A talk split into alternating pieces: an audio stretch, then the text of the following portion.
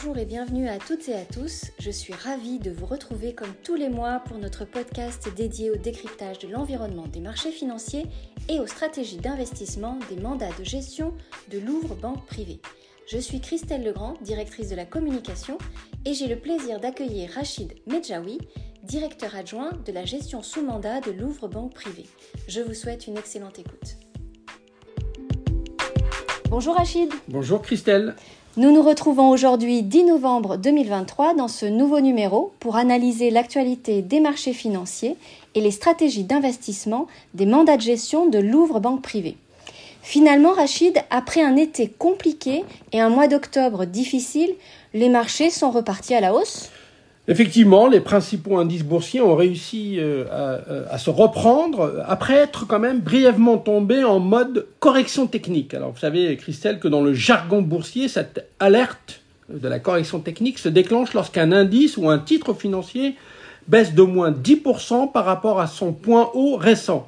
Elle s'est donc appliquée, euh, par exemple, au CAC 40 et à l'indice américain S&P 500 qui ont enregistré par moment des reculs de 10% par rapport à leur pic du printemps ou de l'été. Alors, je le disais, ce passage en mode correction technique a été euh, finalement très bref puisque le CAC 40 a réussi à reprendre très rapidement environ 5% et le S&P 500 6%.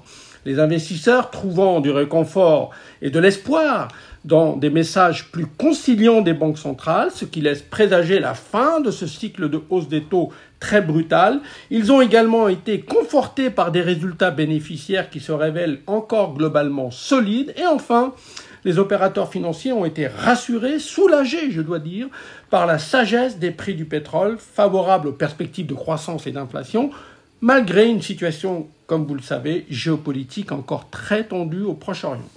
Rachid, bien entendu, l'année n'est pas encore terminée, mais force est de constater que 2023 se révélerait plutôt un bon cru en termes de performance Vous avez raison, après une année 2022 difficile, les résultats de cette année, euh, pour le moment, sont en effet plus que respectables avec notamment une progression à deux chiffres des actions mondiales, plus 12% pour le MSCI World, un rendement des placements monétaires enfin significativement positif, euh, euh, qui devrait se situer autour de 3% cette année, et surtout une stabilisation des marchés obligataires après deux années de contre-performance historique. Alors ce panorama autoriserait donc à conclure que les investisseurs ont enjambé ou occulté les nombreux obstacles qui se sont dressés devant eux tout au long de l'année et les épées de Damoclès encore présents. Pour autant, cette apparente bonne santé et cette sérénité cachent en réalité, Christelle, des disparités de performance très marquées, voire parfois historiques. À titre d'exemple, sur le plan géographique, la très forte sous-performance des actions chinoises entre moins 7 et moins 10 selon l'indice retenu, tranche avec l'insolente progression du S&P 500 en hausse de 14% depuis le début de l'année et encore plus avec celle du Nasdaq qui grimpe de 30%. Alors, cette supériorité des valeurs américaines, également significative vis-à-vis des titres européens, peut être cependant nettement relativisée, Christelle, si l'on prend en compte l'impact considérable des sept plus grandes valeurs de l'indice S&P 500, pardon, dorénavant appelés les sept magnifiques. Alors, ces sept magnifiques, vous les connaissez, c'est Apple, Microsoft, Alphabet, Amazon, Nvidia, Meta et Tesla. Alors, si on exclut ces sept Megacap, c'est cette magnifique, la performance de l'indice S&P tombe à 0%. On passe de 14% à 0%. Ce qui signifie, Christelle, que la performance moyenne des autres 493 valeurs américaines est négative. Voilà. Et si l'on s'intéresse, autre exemple, à notre vieux continent, la lecture de l'environnement financier n'est pas non plus la même selon que l'on retient comme référence la performance des grandes valeurs, ces fameuses large cap, qui font plus 10% en moyenne depuis le début de l'année, ou bien euh, si on regarde la stagnation des petites et moyennes valeurs, les fameuses SMID, qui sont à zéro depuis le début de l'année. On peut enfin également illustrer ces disparités de résultats très marquées en soulignant par exemple la perte de leadership marquée de la thématique environnement, plombée notamment par le recul des valeurs liées au secteur d'activité pourtant stratégiques que sont le solaire et l'éolien. Donc, Christelle, des performances globalement positives, mais avec des pans, des segments entiers de l'univers d'investissement qui sont en souffrance avec de contre-performances marquées, voire historiques. Comment pouvons-nous expliquer ces résultats qui sont très disparates et pas seulement entre grandes classes d'actifs, mais surtout à l'intérieur même des marchés actions? Alors, ces écarts de performance traduisent en grande partie le manque de visibilité sur l'évolution des taux d'intérêt et surtout sur les conséquences possiblement, probablement encore à venir sur la croissance économique et, sur les bilans des entreprises, de ce restera Christelle comme le choc de taux d'intérêt le plus violent de l'histoire. Ils traduisent bien entendu aussi des divergences en termes macroéconomiques, microéconomiques, mais également politiques ou géopolitiques. Euh, la supériorité de l'économie américaine et de certains de ses fleurons boursiers, ces fameux sept magnifiques, tient beaucoup Christelle dans l'IRA et dans l'IA. Alors, ira pour Inflation Reduction Act, ce fameux plan de réindustrialisation et de relocalisation vert de l'administration Biden, et l'IA pour intelligence artificielle, innovation majeure et de rupture dans sa forme générative, ce qui est a priori un accélérateur de l'investissement et de la productivité, et dont les leaders sont majoritairement américains. Donc ça, c'est une des raisons qui explique pourquoi les actifs américains surperforment depuis le début de l'année ou même depuis quelques années. La sous-performance historique, par exemple, des actions chinoises, elle peut s'expliquer par les conséquences économiques et financières de la déflation immobilière et par les interrogations sur les conséquences économiques et boursières de la gouvernance politique et économique antilibérale du maître de Pékin. Et enfin, euh, la contre-performance marquée des SMID euh, en Europe, mais pas simplement, hein, également aux États-Unis, est en grande partie liée à la fragilisation des bilans et des modèles d'affaires des sociétés de taille moyenne et petite provoquée par la remontée brutale et très forte des taux d'intérêt. Le marché semble donc efficient. Pour autant, euh, il n'est pas certain qu'il faille extrapoler tous ces catalyseurs, dont par ailleurs les conséquences sont parfois déjà largement intégrées dans les cours actuels. Dans ces conditions, et à minima, il est probable que l'on assiste au cours des prochains mois à des périodes de rééquilibrage, plus ou moins transitoires, au profit des zones géographiques et des thématiques boursières fortement délaissées par les investisseurs depuis un ou deux ans.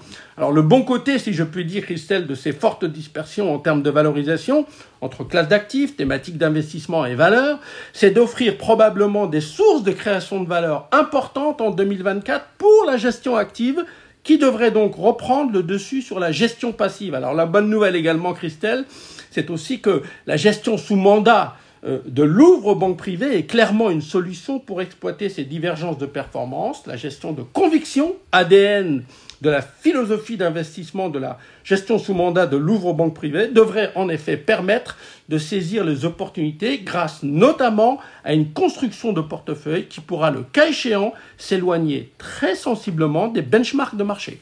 Alors justement, Rachid, les dernières déclarations des banques centrales laissent penser que la hausse des taux est terminée. Ne faut-il donc pas revenir sur toutes ces classes d'actifs et thématiques d'investissement qui ont fortement souffert depuis deux ans de ce choc de taux historique? Alors clairement, euh, les banques centrales cherchent à calmer le jeu après leur durcissement monétaire continu et sans précédent pour combattre l'inflation. Vous le savez, euh, nous avons ces banques centrales ont orchestré euh, un relèvement du, taux d'une brutalité euh, rarement ou en tout complètement inédit dans l'histoire euh, moderne.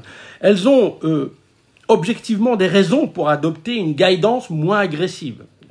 les taux d'inflation sont en nette modération et les indicateurs avancés plaident pour une poursuite de ce vent porteur désinflationniste. En particulier, il semble que les derniers signaux venant des marchés de l'emploi soient plus rassurants pour les perspectives d'inflation. Les tensions salariales seraient en train, euh, Christelle, de se résorber sans pour autant causer de freinage trop brutal pour la croissance. Les banques centrales auraient donc en quelque sorte réussi leur pari calmer les pressions inflationnistes sous-jacentes sans casser la croissance économique. Elles réussiraient donc à obtenir le fameux atterrissage en douceur, soft landing, comme on dit euh, outre-Atlantique, qui leur permettra euh, courant 2024 de ramener les taux d'intérêt sur des niveaux moins punitifs pour la bonne marche des affaires et pour la valorisation des marchés financiers et de certaines classes d'actifs comme les obligations ou les petites et moyennes valeurs. Alors ce scénario, Christelle, très favorable,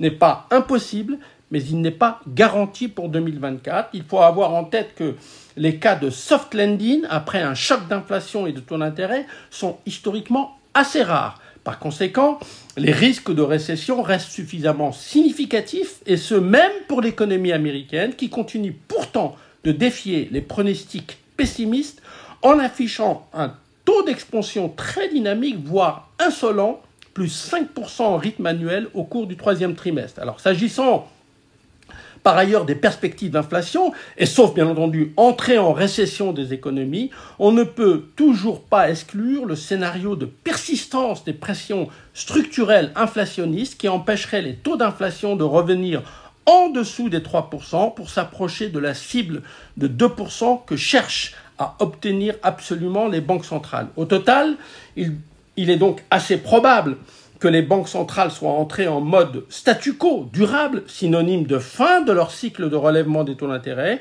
Pour autant, il semble également prématuré de penser que derrière cette pause des banques centrales, il y aura forcément et relativement rapidement un début de cycle de baisse des taux. Cela étant dit, Christelle, il faut, euh, en termes de stratégie boursière, avoir également à l'esprit que la phase la plus favorable pour les marchés financiers se concentre en général dans cette période de pause et d'espoir de relâchement, de relâchement pardon, à terme des politiques monétaires. En fait, il faudra, euh, de manière un peu contre-intuitive, devenir assez prudent, ou tout au moins assez vigilant lorsque le calendrier de ce cycle de baisse des taux, si baisse des taux il y a, se rapproche, car la baisse des taux est en général souvent provoquée, forcée par l'enclenchement d'une récession économique rarement favorable aux actifs financiers risqués. Finissons comme d'habitude Rachid par les stratégies d'investissement de la gestion sous mandat de Louvre Banque Privée. Allez-vous vous positionner pour le traditionnel rallye de fin d'année? Alors, la montée des risques géopolitiques, la hausse des taux d'intérêt et les risques de récession encore significatifs appellent à la vigilance. Pour autant, l'ajustement à la baisse des actifs risqués, notamment depuis le milieu de l'été, est parfois déjà très significatif pour certains segments ou thématiques de marché, donne de nouveau des opportunités d'investissement plus intéressantes. Ceci dans un contexte où nous entrons, et vous avez raison de le rappeler car c'est très sérieux euh, euh, empiriquement, nous rentrons dans une partie de l'année, une saisonnalité comme on dit, historiquement plutôt favorable au marché boursier. Après le sell in May and go away, qui a plutôt bien fonctionné cette année, nous entrons en effet dans la saison post-Halloween, statistiquement plus porteuse pour les actions, grâce en particulier au traditionnel rallye de fin d'année ou rallye du Père Noël. Par ailleurs, je, disais, euh, je le disais précédemment, la période de pause après un cycle de hausse des taux des banques centrales est en général assez propice au marché financier. Dans ces conditions, nous avons profité de la phase de correction technique pour réinvestir l'essentiel de nos liquidités en revenant notamment sur les marchés émergents et européens. Nous avons également décidé de profiter du niveau historiquement élevé des taux d'intérêt réels pour revenir sur les obligations indexées sur l'inflation. Cela étant dit, notre allocation géographique action reste défensive puisque nous continuons euh, d'être sensiblement surpondérés sur les actions américaines au détriment des titres européens. Merci beaucoup Rachid pour cette analyse de l'environnement économique. Nous vous donnons rendez-vous le mois prochain pour un nouvel épisode. Au revoir Rachid. Au revoir Christelle.